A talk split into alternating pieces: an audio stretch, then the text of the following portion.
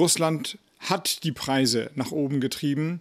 Gazprom hat die Speicher systematisch entleert. Wir haben gemerkt, dass diese Abhängigkeiten bei der Energieversorgung, bei Rohstoffen, bei Exporten mit Blick auf ein Land wirklich gefährlich sind. Wir hatten ja im Koalitionsvertrag äh, das kleine Wörtchen idealerweise vor den Kohleausstieg 2030 gesetzt. Und ich glaube, dass diese ideale Welt, die es dazu gebraucht hätte, die ist spätestens am letzten Donnerstagmorgen ja über die Wupper gegangen. News Junkies. Was du heute wissen musst. Ein Info-Radio-Podcast. Hallo bei den News Junkies am Dienstag, dem 1. März, heute mit Lisa Splanemann und Lena Petersen. Russland greift die Ukraine weiter an. Eine 60 Kilometer lange Militärkolonne steht vor Kiew. Städte werden weiter bombardiert. Der Krieg hält an und auch die damit verbundene Energiekrise. Mehr als die Hälfte der Gaslieferungen in Deutschland kommen aus Russland. Und bei Kohle sieht es ähnlich aus. Auch da kommt die Hälfte aus Russland. Beim Öl sind es 35 Prozent. Da kann man sagen, Deutschland ist, was diese Rohstoffe angeht, auf Russland angewiesen. Und genau darüber wollen wir heute sprechen. Wie eng sind Deutschland und Russland energiewirtschaftlich verflochten und wie kann und muss Deutschland seine Energiepolitik jetzt verändern? Verträge mit anderen Ländern, ein späterer Kohleausstieg, Atomenergie, Erneuerbare. Wir schauen uns die Optionen an und klären, was davon überhaupt machbar ist. Wir informieren euch und ordnen die Infos ein. Dafür nehmen wir uns heute wie immer 20 Minuten Zeit. Gestern hatte es Gespräche zwischen Russland und der Ukraine in Belarus gegeben, ohne Erfolg. Von Friedensgesprächen könne auch nicht die Rede sein, so hat es der ukrainische Botschafter in Deutschland, Andriy Melnik, eingeordnet, denn Russland ist auch heute weiter auf dem Vormarsch. Ja, die komplette Situation, die kann schnell weiter eskalieren. Während wir hier im Studio stehen, bewegt sich ein russischer Militärkonvoi weiter auf Richtung Kiew zu. Das zeigen Satellitenbilder. Charkiw ist offenbar schweren russischen Angriffen ausgesetzt. Das ist die zweitgrößte Stadt in der Ukraine. Die russische Armee bombardiert das Zentrum und auch Umspannwerke in der Nähe. Auch von Osten ziehen noch mehr russische Truppen ins Landesinnere der Ukraine vor. Gleichzeitig fliehen Menschen. Etwa 380.000 Menschen aus der Ukraine sind in Polen angekommen. Viele fliehen auch nach Ungarn oder nach Rumänien. Auch in Deutschland werden weitere ukrainische Flüchtlinge erwartet. Die EU, Großbritannien und die USA gehen gegen Russland vor, allerdings nicht mit Militär, sondern mit Sanktionen. Sanktionen gegen die russischen Oligarchen aus Wladimir Putins Umfeld, Sanktionen gegen die russische Zentralbank und einige russische Banken fliegen aus dem internationalen Zahlungssystem SWIFT. Geschäfte machen geht also kaum noch. Ja, Experten gehen auch davon aus, dass der Rubel sich nicht so schnell erholen kann von diesem Wertverfall, den der jetzt durchläuft. Immer mehr westliche Unternehmen liefern nicht mehr nach Russland. Die Sanktionen sind hart und problematisch. Das hat Putins Sprecher Dmitri Peskov gesagt. Es ginge aber noch eine Stufe härter. Das hat Bundeskanzler Olaf Scholz heute auch in Berlin angedroht. Wir werden auf die Pakete, die wir bisher beschlossen haben und die jetzt ja alle erst zum Teil umgesetzt werden, noch sicher weitere hinzufügen. Man sieht schon jetzt, was das für Folgen hat. Die Börsenkurse sind in Russland eingestürzt. Man sieht, äh, dass das die wirtschaftlichen Möglichkeiten des Landes erheblich beeinträchtigt. Und das muss auch die klare Botschaft sein. Wir haben die besten Chancen in der Welt, miteinander eine gute Zukunft zu erreichen. Aber dass wir einander militärisch nicht überfallen, das ist die Voraussetzung dafür. Und auf diesem Prinzip müssen wir bestehen. Ja, was wäre jetzt grundsätzlich noch denkbar? Zum Beispiel ein Gasembargo. Mhm. Also das hieße dann der Stopp äh, der Erdgas- oder auch der Ölimporte in die EU aus Russland. Das ist aber die Krux, dass das auch die EU selbst treffen würde. Deshalb wurden die Sanktionen ja auch genau so verhängt, dass einige russische Banken eben beim SWIFT-Zahlungssystem dabei bleiben dürfen, damit diese Gas- und Öllieferungen bezahlt werden können. Und das ja auch aus dieser Befürchtung, sonst kommt kein russisches Gas mehr bei uns an. Tja, da kann man sich auch fragen, würde Russland das wirklich machen?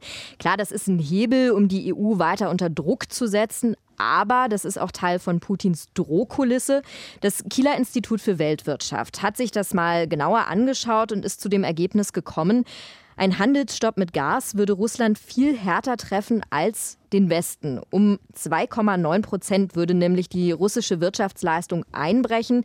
Der EU würde das wiederum kaum oder sogar gar nicht schaden, wenn man nach dieser Studie geht. Also Russland, denkst du, kann sich das gar nicht leisten, uns den Hahn zuzudrehen? Also ich würde mal so einschätzen, dass Russland sich das eher nicht leisten kann und deshalb ist es aus meiner Sicht auch eher unwahrscheinlich, dass Russland das eben durchziehen würde. Also ein kompletter Lieferstopp scheint momentan unwahrscheinlich aus meiner Sicht. Aber das Risiko besteht natürlich trotzdem nach wie vor. Und Wirtschaftsminister Robert Habeck warnt, ein Kriegstreiber sei kein verlässlicher Partner. Also das große Problem ist, dass Deutschland extrem abhängig ist von den russischen Lieferungen. Und dabei geht es ja auch nicht nur um Gas. Ja, Gas macht bei den Importen aus Russland prozentual zwar den größten Anteil aus, wir beziehen aber auch viel Erdöl und auch noch mehr Kohle aus Russland. Und Deutschland ist damit im Vergleich übrigens auch viel stärker auf diese Importe angewiesen als andere Länder. Noch sind die Speicher gefüllt, noch besteht also kein Grund zur Sorge. Konkret liege der Füllstand bei den Gasspeichern bei rund einem Drittel nach Schätzungen des Gasspeicherverbandes INES. Damit kommen wir auch erstmal durchs Jahr, sagt der Wirtschaftsminister. Wir haben über verschiedene Instrumente über den Winter, über sogenannte Long-Term Options, aber auch den Kauf, den wir mitbetrieben haben von zusätzlichen Gasmengen die Füllstände in den Speichern stabilisiert, sodass sie jetzt etwa dem Volumen eines Durchschnittsjahres wie 2017 entsprechen, sodass man jetzt sagen kann, dass wir sicher über diesen Winter kommen. Jetzt muss man aber natürlich in die Zukunft gucken und fragen, wie geht es weiter bei der Energieversorgung? Und wir haben es ja gerade gehört, noch ist die Versorgung gewährleistet und aktuell gibt es auch keine Anzeichen dafür, dass Russland die Lieferungen komplett stoppt. Man muss aber auch sagen, bei den Energieimporten hat Russland Deutschland jetzt gerade fest in der Hand und sitzt damit natürlich auch am längeren Hebel. Und was das für Auswirkungen haben kann, das haben wir in den letzten Monaten auch schon gesehen. Russland hat zwar in der letzten Zeit immer noch geliefert, Experten sagen aber, das war viel weniger als sonst. Und damit habe Russland die Preise bewusst nach oben getrieben. Das sagt zum Beispiel auch Wirtschaftsminister Robert Habeck. Russland hat die Speicher, die Gazprom gehören, oder Gazprom hat die Speicher in deren Besitz, die in deren Besitz sind, systematisch entleert. Sie haben in den letzten Monaten keine Angebote auf den Gasmarkt gebracht, obwohl sie es könnten. Deswegen sind die hohen Preise, die wir in Deutschland oder in Europa zu bezahlen haben, strategisch herbeigeführt durch Russland. Fakt ist, wir sehen ja seit gut einem halben Jahr kräftig steigende Energiepreise, die bei uns die Inflation anheizen. Bei uns Verbrauchern macht sich das jetzt auch inzwischen immer stärker im Portemonnaie bemerkbar. Ja, und viele gehen davon aus, dass jetzt alles noch viel teurer werden wird. Und gerade Haushalte mit weniger Einkommen belastet das natürlich sehr stark. Erste Hilfen sind jetzt auf dem Weg und weitere Unterstützungsmaßnahmen werden derzeit auch diskutiert. Wie sich die Preise entwickeln, das hat auch negative Auswirkungen auf die Wirtschaft. Und das macht das Ganze aus ökonomischer Sicht auch so gefährlich. Deshalb will man sich jetzt möglichst schnell abkoppeln und unabhängiger werden. Das ist eine Zeitenwende, also auch in der deutschen Energiepolitik. Wie angespannt die Lage und wie groß die Sorge ist, das sieht man zum Beispiel momentan auch an der energiepolitischen Debatte. Unter anderem wird gefordert, den Kohleausstieg in die Zukunft zu verschieben. Auf der anderen Seite werden erneuerbare Energien als eine langfristige Lösung gesehen. Und dann kommt da noch eine ganz brisante Diskussion hinzu, nämlich die Frage zur Atomenergie.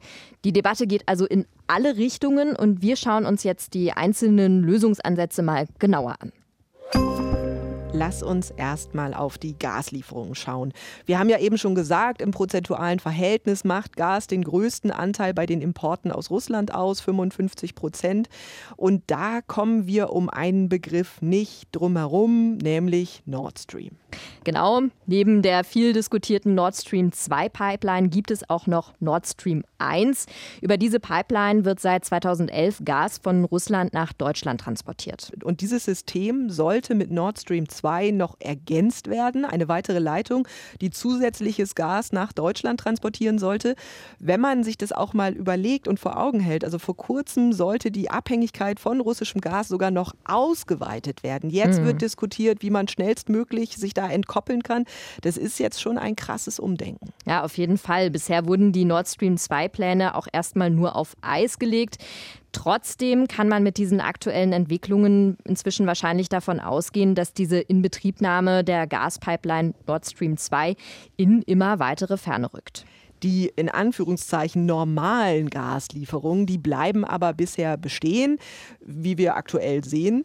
Diese enorme Abhängigkeit von russischem Gas muss sich aber dringend ändern, fordert Franziska Brandner. Sie ist Staatssekretärin im Wirtschaftsministerium und hatte sich heute im Deutschlandfunk dazu geäußert. Und darum geht es jetzt zu diversifizieren. Das ist übrigens die Aufgabe, die wir nicht nur mit Blick auf Russland haben, sondern auf die gesamte Wirtschaft, auch mit Blick auf China. Wir haben gemerkt, dass diese Abhängigkeiten bei der Energieversorgung, bei Rohstoffen, bei Exporten mit Blick auf ein Land wirklich gefährlich sind. Und das dürfen wir auch nicht mehr zulassen. Das ist eine Aufgabe für uns mit Blick auf Russland, aber ja. auch mit Blick auf China. Da müssen wir auch genauso deutlich rangehen. Ja, und das wird die große Herausforderung sein, Gasimporte aus Russland zu reduzieren und dann aus anderen Ländern zu beziehen. Da wird jetzt übrigens auch händeringend nach Alternativen gesucht. Algerien hatte unter anderem schon angeboten, seine Gaslieferung nach Europa aufzustocken. Jetzt gibt es aber noch ein weiteres großes Problem bei dem Thema Gas. Es gibt keine Vorgabe zu Füllständen in den Gasspeichern. Also diese Vorgabe, die fehlt einfach. Bei Erdöl zum Beispiel, da ist das anders, da haben wir das. Bei Gas fehlt aber eine offizielle Abmachung darüber, wie voll diese Speicher sein müssen. Das hat Michael Kellner, grüner Staatssekretär im Wirtschafts- und Klimaschutzministerium, heute Morgen im Inforadio erklärt. Wir haben ja leider eine Situation, dass wir bei, bei Gas keine keine strategischen Vorräte haben müssen im Land. Das ist bei Öl anders, bei Gas ist es ein völlig liberalisierter Markt. Und deswegen wollen wir jetzt als gesetzliche Vorgaben mal lassen, dass diese Gasspeicher gefüllt sind. Wir haben ja auch dieses Jahr gesehen, im letzten Winter jetzt, in dem wir jetzt gerade sind, dass die Gasspeicher nicht gefüllt wurden und das das wollen wir, da wollen wir einen Riegel vorlegen, indem wir die privaten Betreiber verpflichten, dass sie einspeichern müssen. Ja, und eben weil es da bislang keine Mindestangaben gab, konnte eben die Füllmenge diesen Winter überhaupt erst so drastisch sinken, schätzen die Experten die Situation ein. Das soll sich jetzt ändern, damit es dann auch nie wieder überhaupt so weit kommen kann. Und das soll in Zukunft gesetzlich geregelt werden. Ab Dezember sollen die Speicher zu 90 Prozent gefüllt werden. So die aktuelle Planung. Wer gegen die künftigen Vorgaben dann verstößt, der kann in Zukunft mit Strafen rechnen. Dringend nötig findet die Grünen-Politikerin Franziska Brandner. Wir werden jetzt ein Gesetz einbringen, um Füllstände sicherzustellen, also volle Speicher sicherzustellen.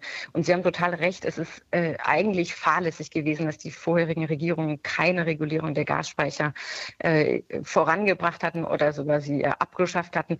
Alle anderen europäischen Länder haben das jetzt wieder mittlerweile. Wir sehen das, wie notwendig und dringend das ist. Wir können uns das überhaupt nicht nochmal leisten, dass wir in den Winter reingehen und die Speicher nicht voll sind. Das ist eines der prioritären Gesetze, die jetzt auch im Bundestag auf den Weg gebracht werden. Also da kommt jetzt Bewegung in die Sache und ab Mai könnte diese neue Regelung dann gelten. Das Problem der Abhängigkeit, das sehen wir aber dann eben auch nicht nur beim Gas, sondern fast in der gleichen Größenordnung auch bei der Kohle. Wir haben das schon erwähnt.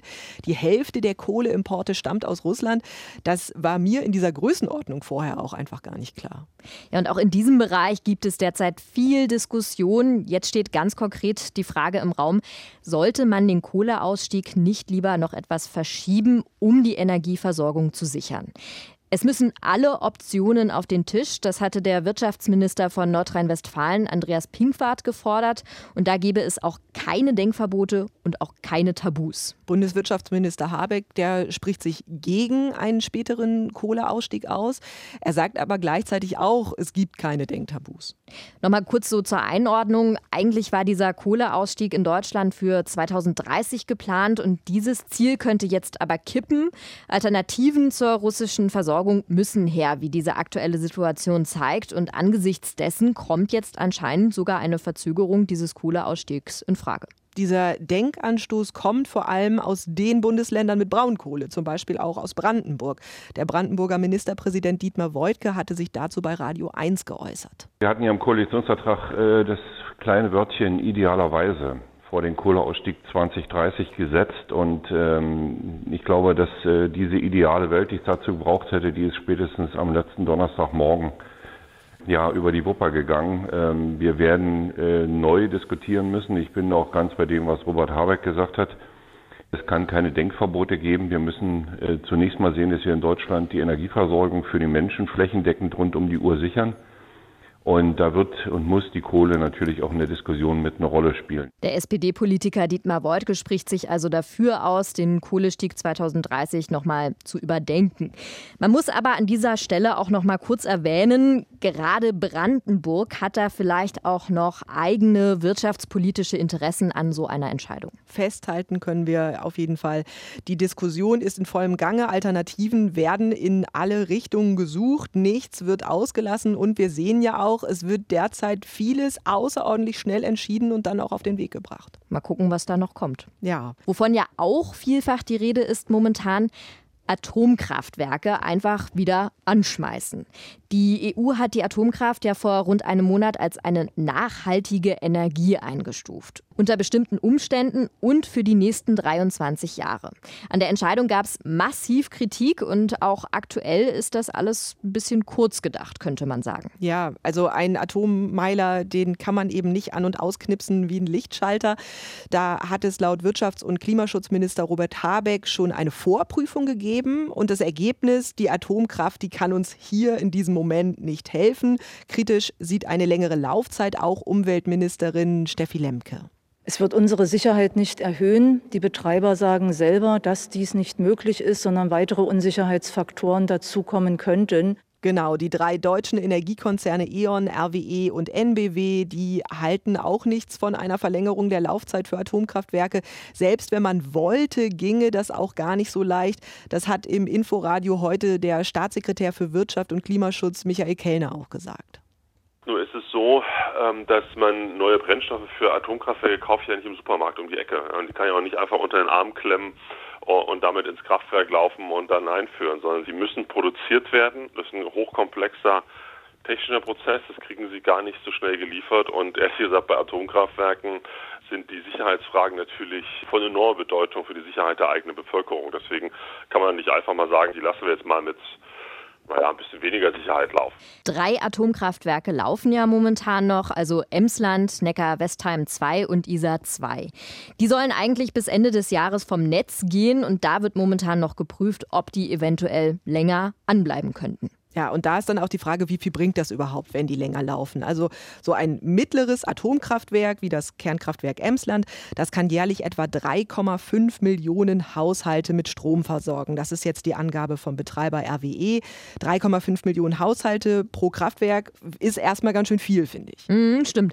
Ja, und deshalb gibt es ja auch ein paar Befürworter von dieser Idee. Der Chef des Instituts der deutschen Wirtschaft zum Beispiel, Michael Hüter, der hält das für sinnvoll in der aktuellen Situation auf Atomkraft zu setzen. Stimmt. Und auch die CDU scheint da ja nicht abgeneigt. Parteichef Friedrich Merz wollte ja auch schon vor dem Krieg in der Ukraine vorurteilsfrei über die Zukunft der Atomenergie in Deutschland sprechen fühlt sich aber genau wie bei der Kohle an wie eine Rolle rückwärts vielleicht. Jetzt ist man aus der Atomkraft fast raus und jetzt muss oder will man das doch wieder in Frage stellen. Das ist ja auch momentan meine vielleicht etwas naive Hoffnung, dass der Ausbau von Windkraft und von Photovoltaik jetzt einfach beschleunigt wird. Mm. Die machen jetzt einfach ein bisschen Speed und da werden ja auch gerade schon Gesetzesentwürfe fertig gemacht. Das hat Franziska Brandner, die parlamentarische Staatssekretärin im Wirtschaftsministerium, heute im Deutschlandfunk gesagt. Ja, wir planen eine wirkliche nationale Kraftanstrengung, um die Erneuerbaren schneller voranzubringen, in die Fläche zu bekommen. Wir können es uns einfach nicht mehr leisten, dass wir hier Jahre brauchen, um die Technologien, die wir heute schon haben, die wir kennen, die zugänglich sind, bei uns zu nutzen. Es ist nicht nur eine Frage von Klimaschutz, sondern wirklich von Sicherheit. Da müssen wir jetzt alles geben. Und genau wie Kellner ist auch Brandner von den Grünen nochmal dazu gesagt. Ja, und jetzt ist die Frage, wie realistisch ist das? Jetzt alles, was uns an Gas und Öl und Kohle fehlt, erneuerbare Energie, können die das ersetzen? 2020 kamen 45 Prozent des Stroms in Deutschland aus erneuerbaren Quellen, also nicht mal die Hälfte. Und da hatten wir Jahrzehnte Zeit, um zum Beispiel Windkraftanlagen hochzuziehen. Ja, die Planung, die braucht einfach total lange. Das müsse beschleunigt werden. Das hat Brandner heute im Interview auch gesagt. Die Ziele der Bundesregierung, die sind da auch sehr klar. Bisher kommen die Windkraftanlagen auf dem Land auf äh, mehr als 54 Gigawatt. Das sollen dann mehr als 70 Gigawatt werden bis 2030. Und offshore, also auf der See, will man von knapp 8 Gigawatt auf 20 Gigawatt kommen. Das sind acht Jahre, das ist viel Zeit. Und auf dem Meer gibt es jetzt eigentlich schon kaum noch Platz. Also da wird es jetzt eng. Das Bundesamt für Seeschifffahrt und Hydrographie, das ist die oberste Meeresbehörde, die geht davon aus, dass nur die Hälfte der anvisierten Anlagen überhaupt in die Nord- und Ostsee passen. Ja, also es gibt diese Probleme, klar. Auch die Tatsache, dass unser komplettes Energienetz auf die Schwankungen durch die erneuerbaren Energien nicht ausgelegt ist, dafür bräuchten wir auch flexiblere Netze. Erneuerbare Energien können uns von heute auf morgen nicht von unserer Abhängigkeit von Russland befreien. Mittel- und langfristig müssen wir ja sowieso umdenken. Ja, wir stecken mitten in der Klimakrise. Das hat Inga Andersen nochmal klar gemacht. Sie ist Chefin des UN-Umweltprogramms. We are in an emergency wir befinden uns in einer Notlage, sagt sie, und steuern Richtung Desaster. Wir können nicht weiter diese Schläge einstecken und die Wunden heilen. Bald werden die Wunden zu tief, zu katastrophal sein. Wir müssen die Schläge abfedern, indem wir die Treibhausgasemissionen reduzieren. Wir müssen die Schläge aber auch abfedern, indem wir alles dafür tun, um uns an den Klimawandel anzupassen. Nochmal zum Hintergrund, gestern wurde der Weltklimabericht vorgestellt. Das führt einem dann auch nochmal vor Augen, dass einfach gerade Kriege und Krisen gleichzeitig stattfinden bzw. ja auch zusammengehören. Wir behalten den Krieg in der Ukraine und die aktuelle Nachrichtenlage für euch weiter im Blick. Alle Folgen von den News Junkies findet ihr in der ARD Audiothek, bei Apple Podcasts oder auch bei Spotify. Und da könnt ihr uns auch überall abonnieren und auch kommentieren, wenn ihr mögt. Wir hören uns morgen wieder. Bis dahin, macht's gut. Tschüss. News Junkies. Was du heute wissen musst. Ein Podcast von Inforadio. Wir lieben das Warum.